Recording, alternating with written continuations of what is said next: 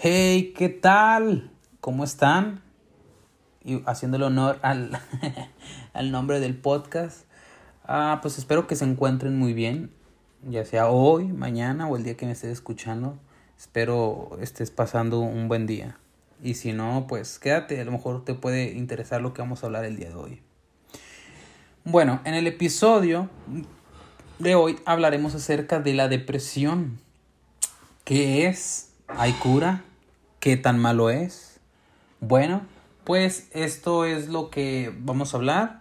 Quiero que puedas entender un poco acerca de este tema. Sé que hay mucho material, sé que hay muchos expertos hablando de esto, pero yo quiero darte mi punto de vista personal como alguien que pasó por depresión, al igual que muchas personas que hemos pasado por, por la depresión, pero también, también desde el punto de vista de la investigación de, pues, de fuentes confiables. En este caso yo saqué esta información de, pues, de la Organización Mundial de la Salud.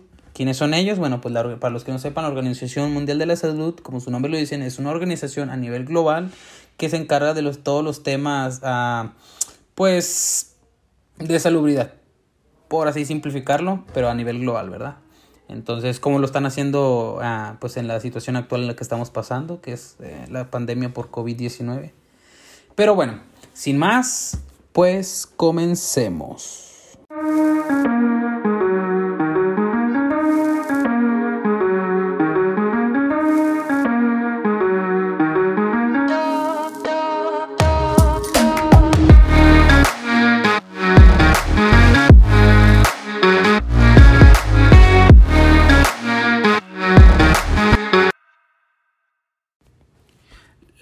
Depresión es un trastorno emocional que causa sentimientos de tristeza constante y una pérdida de interés en realizar diferentes actividades, también denominada como trastorno depresivo mayor o, depresión clínica. Ahorita les, van a entender por qué le ponen depresión clínica, como si fuera una enfermedad.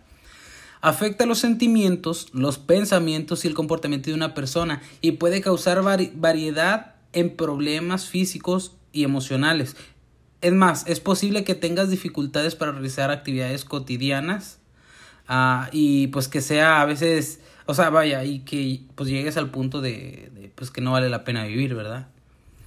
Entonces, uh, se calcula que la depresión afecta a más de 300 millones de personas.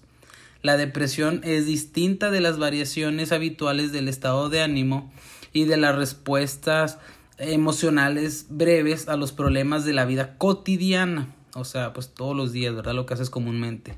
Puede convertirse en un problema de salud serio, especialmente cuando se es de larga duración e intensidad moderada grave. Y puede causar gran sufrimiento y alterar las actividades laborales, escolares y familiares. En el peor de los casos puede llevar suicidio. Cada año se suicidan cerca de 800 mil personas. Es exageradamente esto. Esto es demasiado. Okay, o sea, sí, se supone que hay más de 7 mil millones o 7 billones de personas. Dices, bueno, 800 mil, pero, o sea, es, es mucho, es, es, demasiado las personas. O sea, que cerca de 800 mil personas lleguen a, quitarse la vida por el. por la depresión. Entonces, de hecho, el suicidio es la segunda causa de muerte en el grupo eh, etario de 15 a 29 años, o sea, es un rango de edad que digamos de entre los 15 y 29 son las personas que se, suicidan por, por problemas de depresión. Aunque hay tratamientos eficaces para la depresión, más de la mitad de los efectos en todo el mundo, o sea, creo que son eh, más del 90% en muchos países, dicen no recibe estos tratamientos. Entre los obstáculos a una atención eficaz se encuentra la falta de recursos y de personal sanitario capacitados, además de la estigmación de los trastornos mentales y la evaluación clínica inexacta.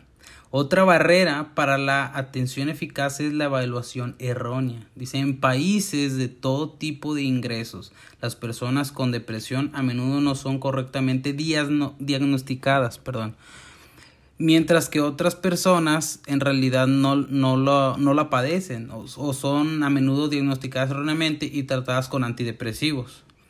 La carga mundial de depresión y de otros trastornos mentales está en aumento, es una resolución de la Asamblea Mundial de la Salud adoptada en mayo del 2013. Se abogó por una propuesta integral y coordinada de los países al bueno sí de los países al problema de los trastornos mentales. Ah, creo que bueno, por ejemplo una estadística em, creo que fue en mayo en el año 2019 dice que uno de cada cinco adultos en Estados Unidos padece de una enfermedad mental a lo largo de su vida. Ah, en este momento es creo que son 9 o, o, 10 de estadounidenses, o sea, uno, uno en 25 vive en un trastorno mental grave que incluye ansiedad, depresión y trastorno bipolar. Y ahorita vamos a tocar este tema del trastorno bipolar, bipolar perdón, eh, porque sabemos que es la bipolaridad, ¿verdad? O sea, que una persona que cambia, que no es estable, que no tiene una estabilidad emocional, que cambia de, de humor muy rápidamente. Entonces, pero igual, eso ahorita lo vamos a, a, a ver para que ustedes se puedan, entender, o sea, es que es, es, es mucho, es mucho y, y uh, o sea, decir depresión no es solamente, um, no abarca solamente que, ah, me siento triste y todo a mi alrededor, pues es basura y no, no quiero vivir. Y no, es, y no lo digo con, eh, con sinónimo de burla, sino, o sea, realmente la depresión trae síntomas muy, uh, pues muy fuertes, o sea, trastornos, o sea, trastornos bipolares, que creo que están divididos, creo que es, es uno y dos y trastorno ciclotímico, algo así. No, no recuerdo muy bien la palabra, pero es ah, por ahí va. Entonces, que de ahí, en, estos trastornos bipolares y el ciclotímico, está dentro lo que es la manía y e, perdón, la manía e hipomanía. Entonces, todo esto lo vamos a aclarar. Ahora bien, vamos a, bueno, quiero tocar, o sea, síntomas y aquí es donde va a entrar esto que, mencionaba de los uh, trastorno bipolar, la manía, epimanía y pues más. Entonces, dice, bueno, la Organización Mundial de la Salud dice que dependiendo el número y de la intensidad de los síntomas, los episodios depresivos pueden clasificarse como leves, moderados o graves. Una, una distinción fundamental es, es, la establecida entre la depresión en personas con y sin antecedentes de episodios maníacos. Y este, este es el que, que me interesaba que, ah, bueno, el punto que quería llegar porque de aquí va a partir todo. Ambos tipos de depresión pueden ser crónicos y, y recidivantes, especialmente cuando no se tratan. Aquí entran lo que son los trastornos bipolares, Existen distintos tipos de trastorno bipolar y de trastornos relacionados.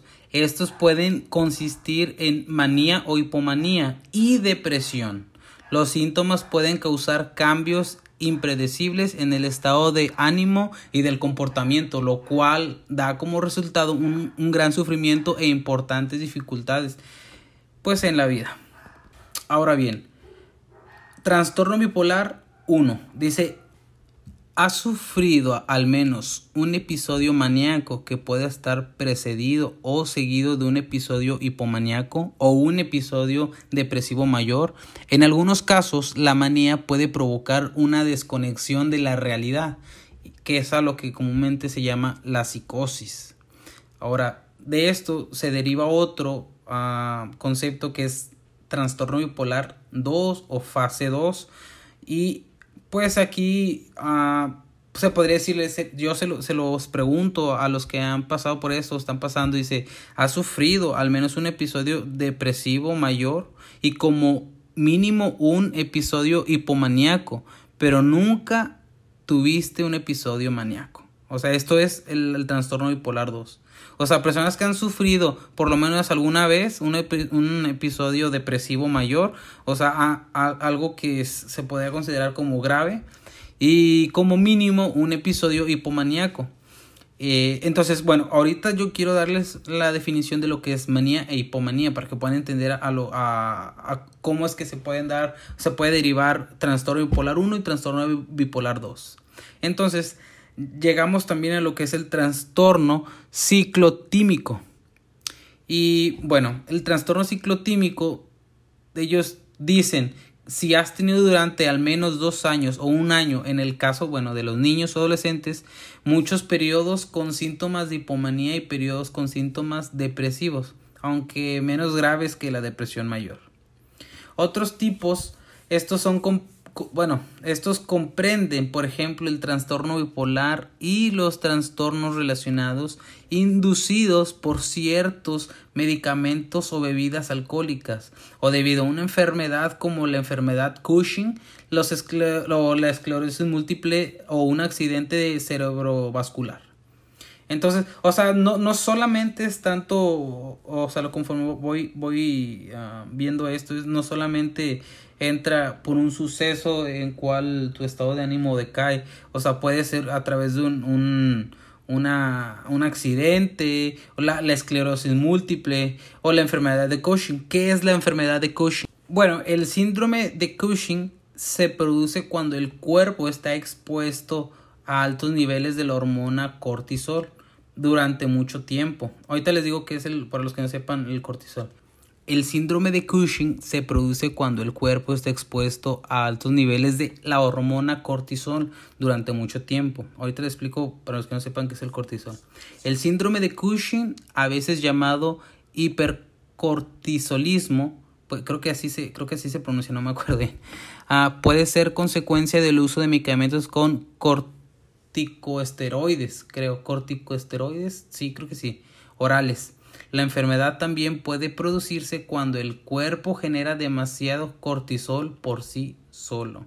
El exceso de cortisol puede producir algunos de los signos distintivos del síndrome de Cushing. Una joroba de grasa entre los hombros, la cara redondeada y estrías gravídicas de color rosa o púrpura en la piel.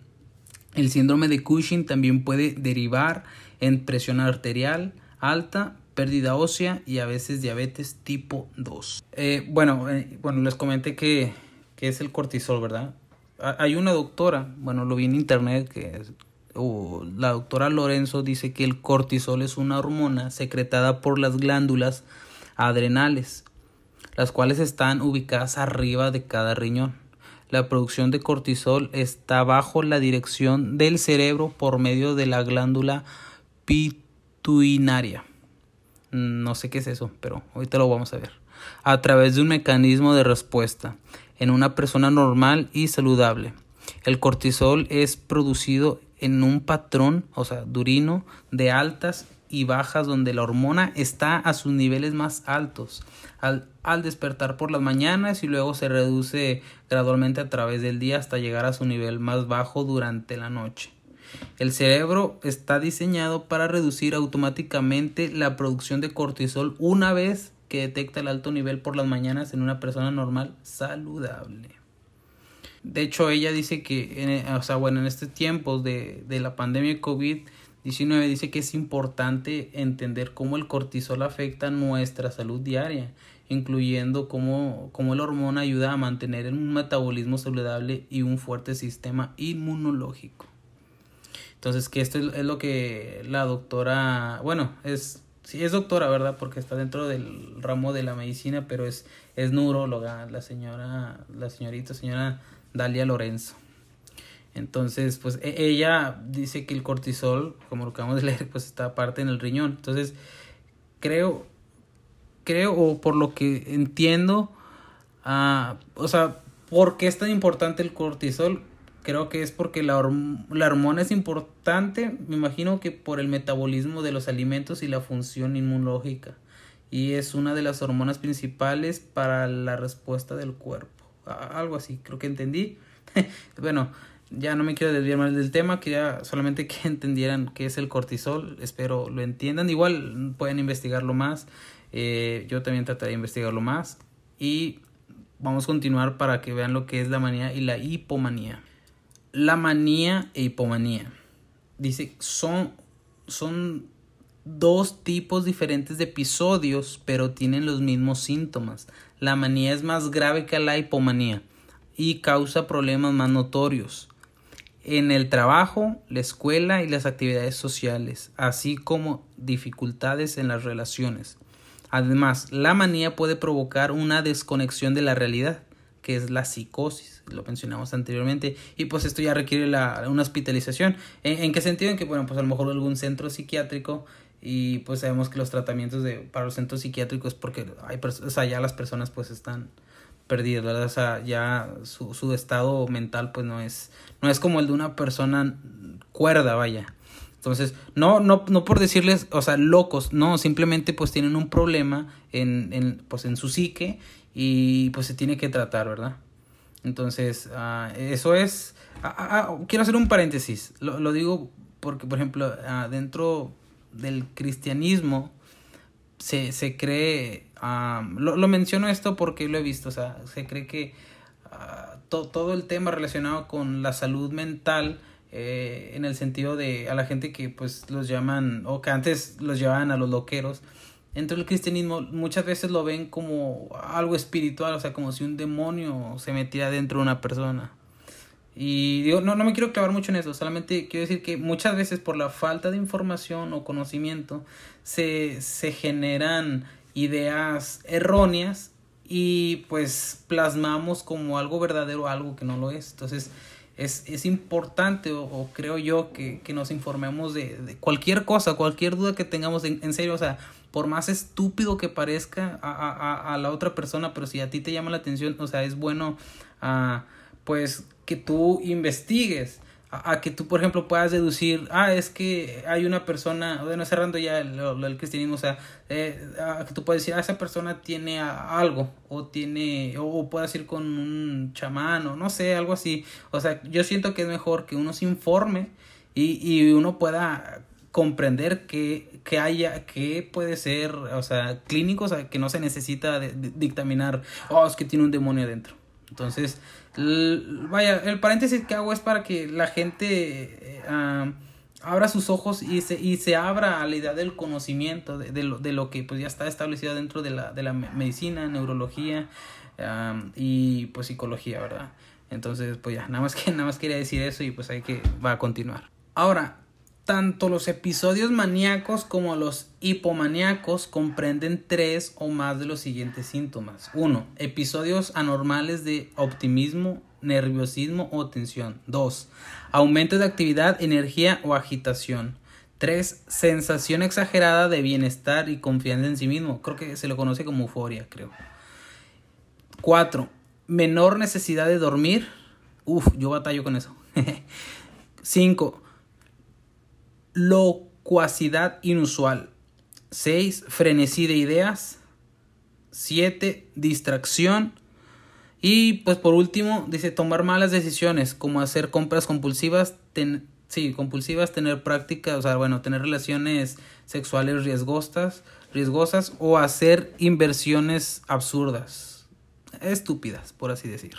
Ah, mencioné antes frenesí, bueno, frenesí creo que es uh, locura o delirio exaltación, algo, vaya, entusiasmo, pero no, creo que a veces no, no siempre se utiliza para una, para dictaminar o traducir algo positivo, ¿verdad? O sea, por ejemplo, en este caso que dice frenesí ideas, o sea, un delirio de ideas, algo, una locura, ¿verdad? O sea, cosas no positivas, vaya.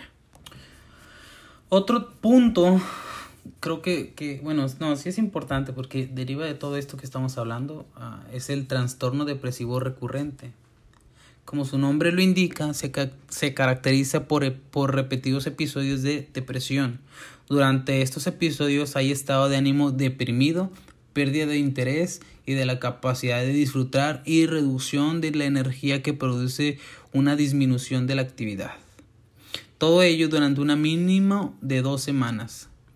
Muchas personas con depresión también padecen síntomas de ansiedad, alteraciones de sueño y del apetito, sentimientos de culpa y baja autoestima, dificultades de concentración e incluso síntomas sin explicación médica.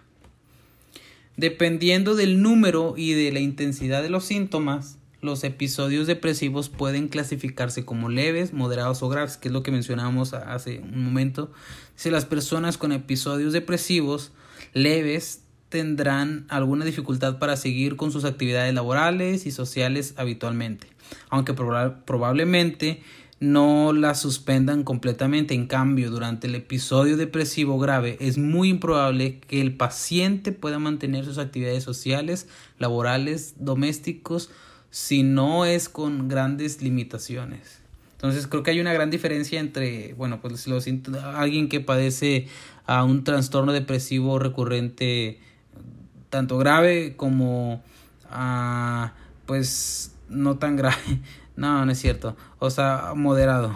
Dice entonces son episodios, o sea, ¿qué nos está diciendo? Bueno, según esto que dura, eh, tiene una, una duración de dos semanas, pero no sé, yo creo que hay personas que están han estado en depresión y yo las conozco, que han estado en depresión por años, o sea, no semanas, o sea, ni meses, son por años. Y es porque, por ejemplo, ah, creo que aquí podría entrar eh, como depresión grave, por ejemplo, conocí una persona, sí, bueno, sí, un conocido, un. Y creo que ella eh, había perdido a su bebé entonces entró en un estado de ánimo, pues, o sea, muy grave. Y no me refiero, o sea, creo que ya estaba, la bebé ya había nacido. Entonces, ah, pues la perdió y pues era su primer hijo. Eh, o hija, no recuerdo si era niño o niña. Pero entró en una grave depresión y, y pues terminó quitándose la vida. Digo, cuando mencionaba que la conocía, o sea, bueno, conocía a su familiar, pues Ah, entonces esta persona pues optó por quitarse la vida. Y yo, yo, yo creo, o bueno, más que un creer, o sea, hay muchos métodos, o sea, tanto las personas como, como yo, que son de pensamiento teísta, que se acercan a Dios y, pueden ver a Dios de cómo obrar en la vida, pero hay personas que, o sea, a lo mejor no les interesa eso, pero recurren a, a, un, no sé, o sea, al psicólogo, hay muchas maneras, pero... Uh, no, no puedo llamar a una persona que se quita la vida cobarde. Al contrario, yo creo que alguien que se quita la vida, o sea, es, es alguien valiente porque para quitársele tienes que, pues tiene que tener valor, ¿verdad? Pero creo que no es la mejor opción porque hay personas que dependen de ti o simplemente, o sea, tus seres queridos que, que están contigo. Entonces, no creo que sea la opción más favorable. Sé que te puedes sentir de la fregada que te está llevando el diablo, no sé. Pero no es lo mejor. O sea, yo sé que a veces uno no tiene ni fuerzas para nada, sé que... Y lo digo porque yo viví eso. Digo, ahorita lo vamos a mencionar, ahorita lo quiero mencionar más adelante, pero ah, entiendo que se puedan sentir así. Entonces, pues bueno, ah, no, no, no recurran al suicidio, por favor. O sea, no, no, no recurran a quitarse la vida. Créanme que hay, hay, hay muchas maneras. Hay mucha gente a tu alrededor. Aunque, por ejemplo, no sé, pues, ah, sé que sonará random, pero incluso, o sea, Ah, hay personas a tu alrededor que aunque a lo mejor no, no, has hablado con ellas, pero si le dices, oye, me siento así, o sea, el platicar, el externar todo lo que sientes y no guardártelo, es, es una manera también de liberar el, el, pues, cómo te sientes, vaya, o sea, es liberarte a ti mismo, o sea, quitarte esas cargas. Pero bueno, eh, vamos a ver esto a un lado, quiero continuar con, con otro, otro concepto que es el trastorno efectivo bipolar. Dice, este, este tipo pues, de, de depresión consiste característicamente en episodios maníacos y depresivos separados por intervalos con un estado de ánimo normal. Los episodios maníacos cursan con un estado de ánimo elevado o irritable, hiperactividad, logorrea, autoestima excesiva y disminución de la necesidad de dormir. No, yo, yo padezco eso, o sea, pero mi problema es con, con insomnio y un poco de, de, insomnio, ¿verdad? Pero no, no, no, no me considero alguien que tenga un trastorno afectivo bipolar. Uh, digo, la bipolaridad es un, o sea, a grandes rasgos es como mencionaba hace rato, o sea, es alguien que acá tiene un estado de ánimo no, no balanceado, sino que constantemente cambias. Un día puedes estar sonriendo y estás platicando con alguien, pero y, a lo mejor a los cinco minutos ya estás llorando o estás en eh, lleno de, ah, no sé, de, de ira, vaya. Entonces, eh, es, realmente es difícil, no, no, yo, yo no sería despectivo y dejar, ah, es que esta persona es bipolar. Y, y a veces por optar, por, por dejar a un lado el eh, estas personas, o sea, pues yo creo que todos conocemos a alguien que padece por de bipolaridad. Entonces, a lo mejor si está en nuestras manos poder ayudarles, pues bien, si no, pues mejor hacernos a un lado porque podemos resultar nosotros afectados y afectar más a esta persona, ¿verdad? Entonces, llegando a ya casi cerrando, está el diagnóstico y tratamiento. Entonces, aquí hay tratamientos eficaces para la depresión moderada y grave. Los profesionales sanitarios pueden ofrecer tratamientos psicológicos como la activación conductal, la terapia cognitiva, conductal y psicoterapia interpersonal. Me imagino que ya son, o sea, la interpersonal es como que los, las emociones, sentimientos. O medicamentos antidepresivos, como los inhibidores selectivos de la receptación de serotonina y los antidepresivos triciclos. Los profesionales sanitarios deben tener presentes los posibles efectos adversos de los antidepresivos, las posibilidades de llevar a cabo uno u otro tipo de intervención uh, por, por disponibilidad de conocimientos técnicos o de tratamiento en cuestión. Creo que eso quiere decir. Y pues las preferencias individuales entre los diferentes tratamientos psicológicos a tener en cuenta se encuentran los tratamientos psicológicos cara a cara, individuales o en grupo, dispensados por profesionales o terapeutas legos supervisados, creo que sí. Entonces, no sé, por ejemplo, ahí, creo que en Estados Unidos, no, no sé si en México, la verdad no, no, no lo sé, desconozco el tema, me falta investigar más, pero creo que en Estados Unidos sí se da mucho las terapias grupales. Por ejemplo, lo hacen mucho con, con las personas o los soldados que vienen de Afganistán.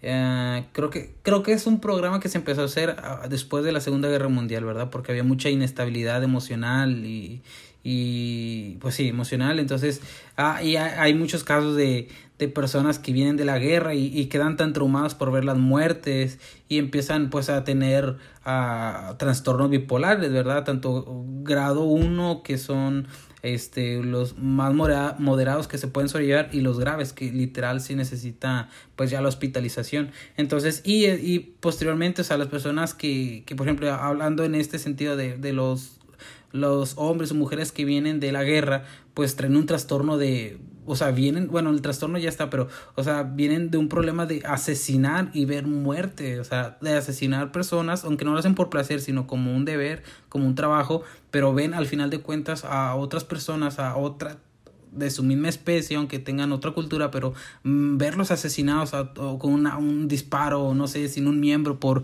algún proyectil, no lo sé, o sea, creo que todo esto es, es algo muy fuerte para estas personas y entonces en Estados Unidos sí se hace aunque no, no, o sea, es que, ah, no sé, he, visto muchos comentarios ah, en internet, eh, que es donde paso una gran parte de, mi tiempo ahorita, y que o sea, sí se da como la terapia grupal para estas personas, a los veteranos de guerra o los que recién llegan, y a veces no es eficaz por, por lo mismo que, que, decíamos, o sea, que no hay personal suficiente y, o personal capacitado, ¿verdad? Entonces, creo que en México sí hay, no sé, eh, o se les llama, no iba a decir centro de rehabilitación, pero no. Y no, no sé si aquí en México, yo resido en, la, ah, en el estado de Nuevo León, pero no sé si aquí haya uh, centros psiquiátricos. Tengo entendido que no, pero si los hay, pues creo que no son es que no sé, uh, no es tan favorable por, por cómo se su, su uh, querían solucionar las cosas uh, anteriormente. Eh, pero bueno, esto ya es otro caso, me estoy saliendo del tema. Entonces, ya para terminar y dar mi propia conclusión, antes de esto, la Organización de, de la Organización Mundial de la Salud, pues da una respuesta. Dice que, o sea, la Organización Mundial de la Salud, entre otras organizaciones, ha elaborado manuales sobre intervenciones psicológicas breves para tratar la depresión que pueden ser utilizados por trabajadores no profesionales, que es lo que estamos diciendo. Dice, un ejemplo de ello es el enfrentando problemas plus EP más, o sea, que es, creo que tiene que ver con Ah, no sé, es como hay un manual que explica la utilización de la activación de la conducta o algo así, había visto. Dice, el, el entrenamiento en relajación, entrenamiento para la, la, resolución de problemas y el fortalecimiento del apoyo social. Además, el manual terapia de grupo interpersonal, TJI, dice, para la depresión explica la manera de tratar este trastorno. Por último, el manual Pensamiento Saludable se refiere a la utilización de terapia cognitivo-conductal para tratar la depresión pernital. Y bueno, leyendo o, viendo todo esto en lo que llevamos de, pues, del podcast, o sea, yo, yo realmente tenía una, una, una idea, o sea, a pesar de que lo igual por, por ignorancia, yo tenía una idea de que la depresión es, es solamente un estado de ánimo de tristeza. Y, y, que, pues, bueno, la tristeza puede llevar al suicidio, pero podemos ver que, o sea, se derivan muchos problemas, o sea, tanto trastornos bipolares, que, que eso uh, está ligado con la manía, hipomanía, ¿verdad? Que decíamos que son diferentes episodios de, um, de síntomas, aunque son diferentes, pero que, bueno, nos mencionaban que la manía es más grave. Pero lo, lo que quiero llegar a decir es Ah, hay diagnósticos y tratamientos. Si tú que me estás escuchando estás pasando por depresión, cualquiera que sea, de verdad, cualquiera que sea la depresión muy fuerte o, no tan fuerte, yo creo, yo considero que toda depresión es, es fuerte porque aunque a lo mejor yo no lo estoy viviendo, la otra persona es la que lo está sufriendo, pero hay tratamientos. Quitarte la vida no es la solución. Si estás pensando en quitarte la vida, no es la solución. Y yo te invito a, a que puedas acudir a algún a centro de ayuda. Creo que el gobierno tiene muchos. y, y lo, lo, digo porque pues tengo conocido ahí en el gobierno y creo que dan ayuda en psicológica de, en bueno, psicología ayuda psicológica perdón eh, y es de manera gratuita entonces Uh, no te quites la vida, no, no dañes a otros si, si te sientes uh, con ganas de asesinar a alguien o golpear a alguien solo porque a lo mejor tienes un problema de bipolaridad. Lo primero que recomiendan es que uno reconozca que tiene el problema y después acudir a, a algún lugar, a algún centro, ¿verdad? De ayuda para que nos puedan brindar este apoyo. Y pues quiero concluir, ¿verdad? O sea, como... Eh, no necesariamente tienes que pasar algo muy catastrófico. O sea, son sucesos en tu vida que te llevan a este estado de ánimo. Desde, a lo mejor, ¿qué es lo que decía? O sea, no, para mí no puede ser algo grave, pero para ti que eres la persona, sí lo es. O sea, va de a lo mejor desde que perdiste una mascota, tu empleo, una amistad, una relación fallida, o sea, en todos los sentidos de, uh, no sé, te fueron infiel o tú fuiste infiel y etcétera hasta la pérdida de un ser querido o un accidente que es como nos mencionaban, o sea, no necesariamente tiene que ser uh, algo ligado a esto que estoy diciendo, o sea, puede ser también un accidente. Entonces, el no tener la misma vida que estabas llevando uh, con normalidad o así, uh, puede entrar la depresión. Y si la dejamos pasar, entran todos los, los trastornos. Y esos trastornos nos pueden llevar al suicidio. Que yo digo, les mencionaba, no es lo correcto, no, no, no se queden con, con, con, no se guarden las cosas o, no, no, no te calles cuando estés en depresión. O sea, ve y pide ayuda. Ah, digo, todos nosotros tenemos personalidades diferentes y por ende las situaciones a nuestro alrededor tienen un impacto diferente a tal punto de llevarnos pues a esta enfermedad que es la depresión. Y pues bueno, yo pasé por depresión por parte de mi familia, ¿verdad? Mi, mi papá, nosotros pues nos centramos que mi papá tenía otra familia, pues engañó a mi mamá. Y pues de, por sí yo ya, ya estaba en depresión porque pues yo era una, alguien, no sé, drogadito, literal, o sea, nadie daba un peso por mí.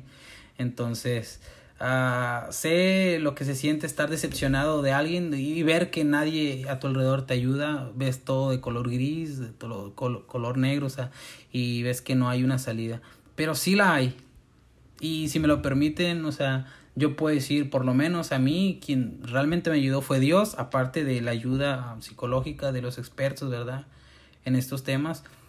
Pero sí hay ayuda, se puede salir de esto, te animo Ah, eh, aquí arriba yo te dejo mi, mi, Instagram, este, que me puedes encontrar como Carlos RMZ bajo este eh, R, creo que sí. Ahí está en, en, en, la descripción del podcast. Y ahí si tienes algún problema puedes hablar conmigo y te voy a entender. O sea, lo que trato, vaya, el episodio este es porque quiero ah, que podamos tener empatía con los demás, que te puedas abrir, que no te quedes callado y pues recurras a la ayuda, no al, a la salida, entre comillas se puede decir más fácil que es el suicidio, porque no lo es. Entonces, pues sin más, esto fue el episodio de hoy. Espero les pueda gustar, más que gustar, ayudar. Entonces, si estás pasando por esta situación, pues bueno, aquí tienes algo de información y tienes a un amigo también. Entonces, sin más, pues terminamos.